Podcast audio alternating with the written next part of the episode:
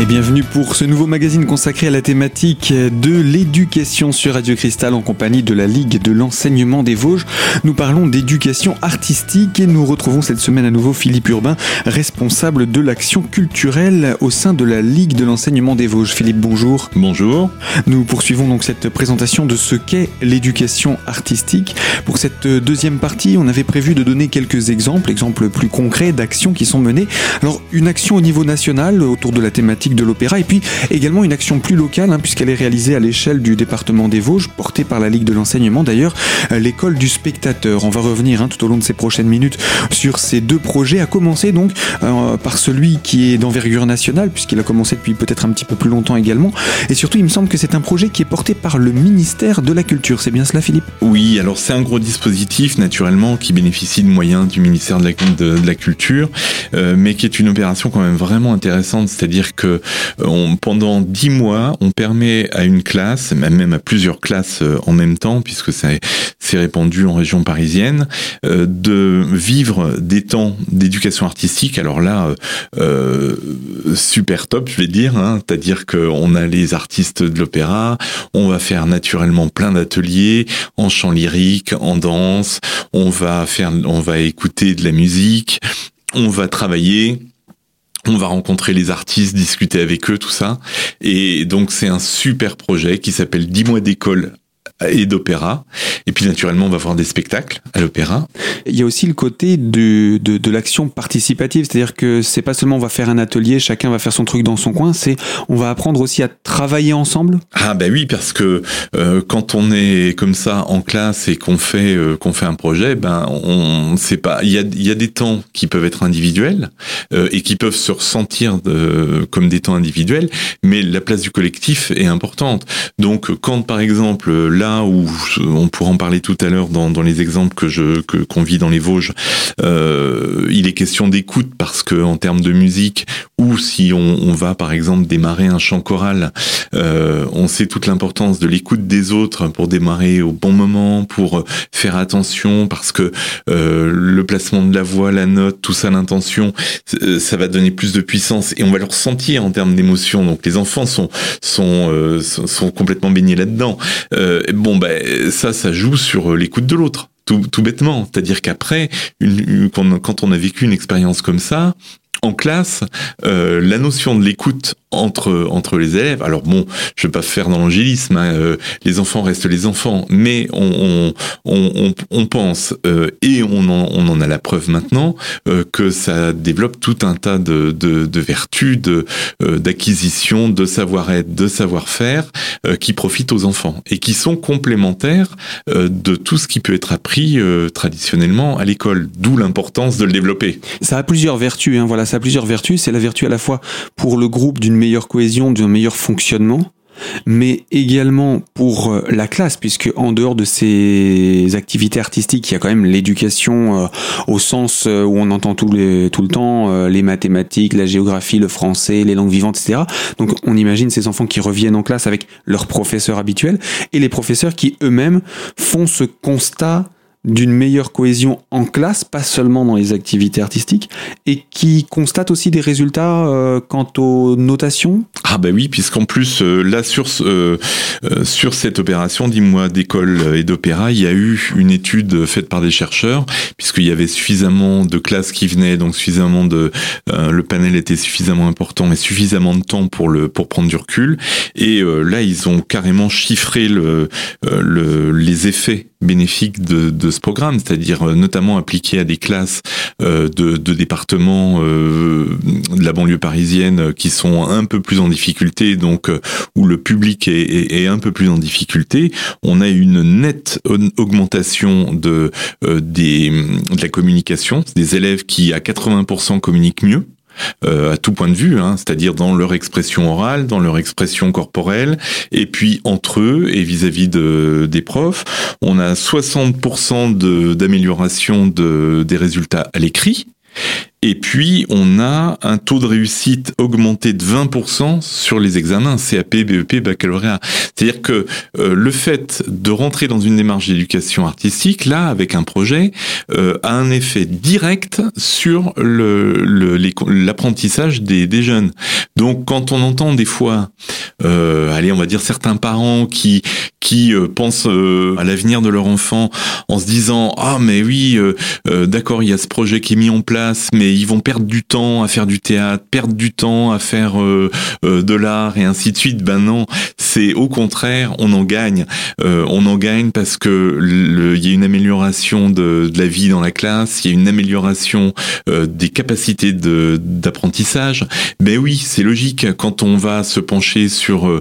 il y a des choses directes hein, quand on va se pencher sur l'étude d'un texte en théâtre. On travaille la mémorisation, on travaille le français, on travaille l'étude de texte. C'est des fois pas simple. Et bon, il y a tous ces aspects, mais il y a, y des, d'autres dimensions qui sont un peu moins palpables euh, sur euh, sur des acquisitions qui sont faites et qui permettent aux enfants euh, de vivre une meilleure scolarité. Donc il faut pas s'en priver. Eh bien oui, des résultats encourageants donc à tous les niveaux dans le cadre de cette action d'éducation artistique. ce projet opéra, il existe depuis combien de temps d'ailleurs, Philippe? Oh, écoutez, ça fait. là, je sais plus exactement. Une bonne dizaine d'années, en tout cas. Oh, bien plus que ça, oui. oui. Et ça nous montre donc des résultats tout à fait encourageants.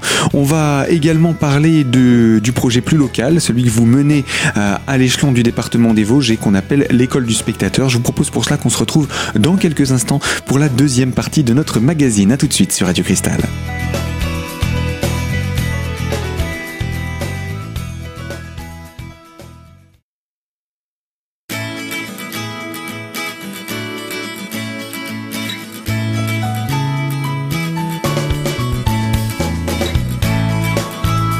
L'invité culture de Radio Cristal, c'est la Ligue de l'enseignement des Vosges en la personne de Philippe Urbain, responsable de l'action culturelle, pour euh, nous parler d'éducation artistique. Aujourd'hui, nous poursuivons donc sur cette euh, thématique et nous allons parler euh, de l'exemple, une des actions artistiques assez emblématiques que porte la Ligue tout au long de l'année.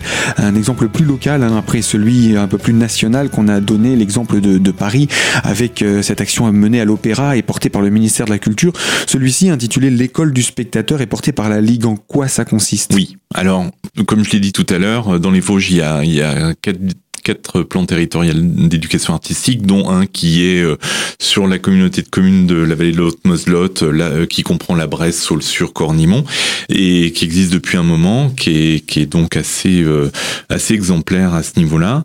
Et dans ce cadre-là, la Ligue de l'enseignement intervenait auprès des écoles pour diffuser des spectacles. Et puis petit à petit, on est rentré dans le dispositif sous le nom d'un projet qui s'est élaboré entre nous et, et le coordinateur local du, du PTEA, qu'on a nommé École du spectateur. Et petit à petit, on a euh, travaillé pour euh, retrouver ces trois dimensions qui nous semblaient importantes de l'éducation artistique. Donc concrètement, chaque année, c'est euh, tous les enfants de scolarisés. Donc c'est plus de 600 enfants, puisque là cette année, par exemple, il y a 420 élèves qui ont vu le spectacle d'une compagnie.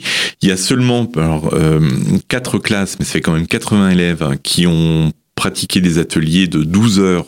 Euh, donc chaque élève a pu travailler 12 heures avec les, avec les artistes, les rencontrer, les comprendre, euh, travailler une technique. Là, cette année, c'était le cirque, mais on a eu euh, euh depuis 10 ans euh, tout un tas de, de, compagnies qui sont venues, qui ont bossé sur la musique, sur... des disciplines différentes. Sur des disciplines différentes. Et ils ont, au final, montré leur travail qui n'était pas une fin en soi. Hein. Nous, on, c'est toujours la démarche de l'atelier qui est, la plus importante. Le, travail euh, de restitution étant juste euh, le fait de cristalliser ce que les enfants ont pu euh, bosser avec les artistes et voir le spectacle des artistes en présence de leurs parents, ce qui était très très valorisant puisque on a ajouté cette dimension. La restitution se fait toujours en invitant les parents, ce qui fait que les parents voient le boulot des enfants, les enfants sont extrêmement valorisés. Et là, les quatre classes le font en même temps et en plus de ça, tout le monde voit le spectacle de la compagnie qui a été invitée pour l'occasion.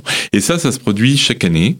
Et effectivement, on est assez content parce que, alors bon, on n'a pas de recul, on n'a pas les moyens de faire venir des chercheurs pour voir ce que ça a pu euh, changer. Euh, nous, les, les enseignants, même à chaud, nous disent que ça, ça modifie le rapport des élèves dans la classe, que ça apporte des tas de choses, que euh, souvent les enseignants s'appuient là-dessus pour dynamiser un petit peu leur, leurs apprentissages classiques hein, du programme. En fait, sans pouvoir tirer les mêmes chiffres, on peut conclure, arriver aux mêmes conclusions que l'étude qui a été faite en région parisienne. C'est bénéfique. Il n'y a pas de raison, c'est forcément bénéfique puisqu'on ouvre, on ouvre l'horizon des enfants, on les fait travailler sur de l'imaginaire. Ils s'impliquent en tant que créateurs à un, niveau euh, ou un autre. L'année dernière, enfin il y a deux ans, on a travaillé avec un auteur, euh, euh comédien, metteur en scène qui euh, a démarré les ateliers en offrant à chaque enfant un carnet vierge. Et à la fin de, des ateliers, il y avait des, des, des morceaux d'écriture qui ont été repris, qui ont été mis en scène, et donc en, fait les enfants ont été vraiment de, de l'atelier jusqu'au plateau, c'est-à-dire que ils ont écrit les textes, ils ont travaillé la mise en scène, ils ont travaillé le, euh, le jeu d'acteur, et la restitution était minime.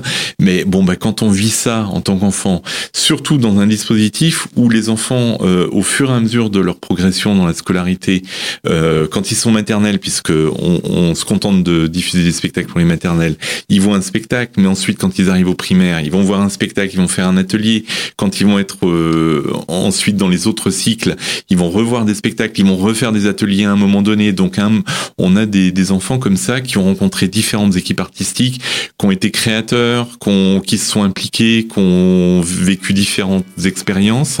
C'est forcément euh, bénéfique. Eh bien oui, ce sont là aussi des éléments importants à rappeler quant à l'utilité de l'éducation artistique. Eh bien, nous allons encore en parler hein, de cette utilité dans quelques instants, Philippe. Alors surtout, restez avec nous. Quant à vous qui nous écoutez de l'autre côté de la fréquence, on se retrouve dans quelques instants pour la troisième et dernière partie euh, de ce magazine consacré à la thématique de l'éducation et en compagnie de la Ligue de l'enseignement des Vosges. À tout de suite sur Radio Cristal.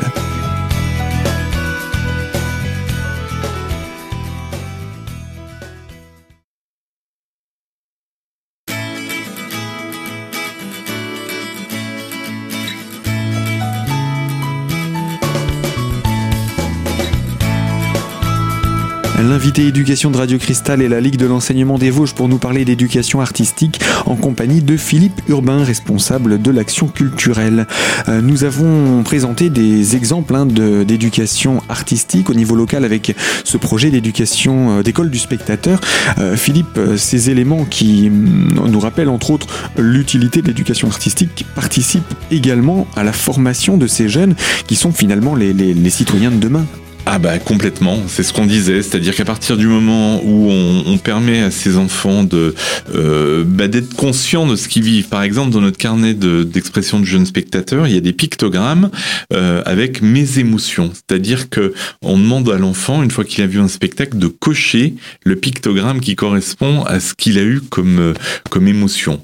Eh bien, c'est pas rien de se poser la question de savoir quelle émotion j'ai eu. Est-ce que j'étais triste? Est-ce que j'étais étonné?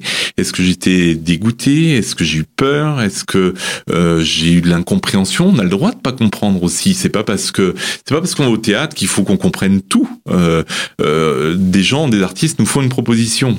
On la reçoit avec ce qu'on est donc à partir de là, un enfant qui va être capable à un moment donné euh, de mettre des mots sur ses émotions, euh, de mettre des mots sur ce qu'il a compris, de faire des rapprochements euh, symboliques en disant ben oui là j'ai compris pourquoi il avait mis cette lumière parce qu'il voulait qu'on ait l'impression qu'il fait froid. C'est ce qui s'est passé l'année dernière. On a bossé avec une compagnie vosgienne, la compagnie Liotrop, qui a travaillé sur le magnifique texte de Karine Serre, Frigo Monde, où elle interroge la place de l'humain euh, euh, sur les territoires à un moment donné où, où la terre n'est plus que glace. Et dans les, dans les réflexions des enfants sur les lumières qui étaient bleutées, pourquoi on utilise du bleu Ben oui, parce que ça nous fait penser à la glace et puis que c'est plus froid. Et, et donc du coup, ils comprennent qu'une lumière, qui est un symbole comme un autre, va créer et de l'émotion, mais va créer du sens. Et ben quand on est capable de faire, de, de, de lire cette image-là qui est vivante, on est capable après de lire une image qui est sur une affiche 4 4 par 3, de comprendre ce qui se passe à la télé.